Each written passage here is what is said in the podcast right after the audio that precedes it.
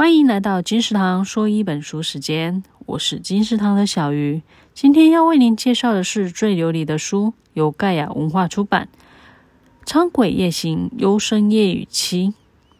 优生夜语系列是作者最流离从二零一九年开始出版的书籍，针对台湾常见的一些民俗仪式，以此为主题表现在书籍内。而此书《仓鬼夜行幽生夜雨七》为此系列的最后一集。相传猫哭遭饿，狗哭脚上。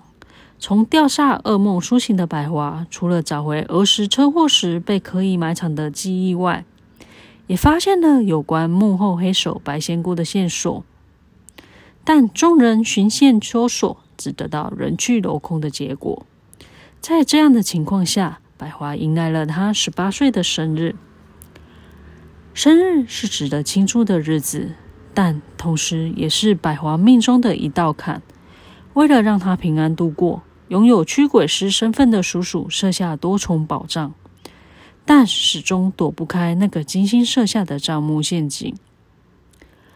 十八岁的生日时节，该如何逃脱呢？有人离开，有人留下。也许不变的是割舍不掉的亲情，短暂的离别是为了再次的重逢。金石堂说一本书时间，谢谢您的收听，我们下次再见。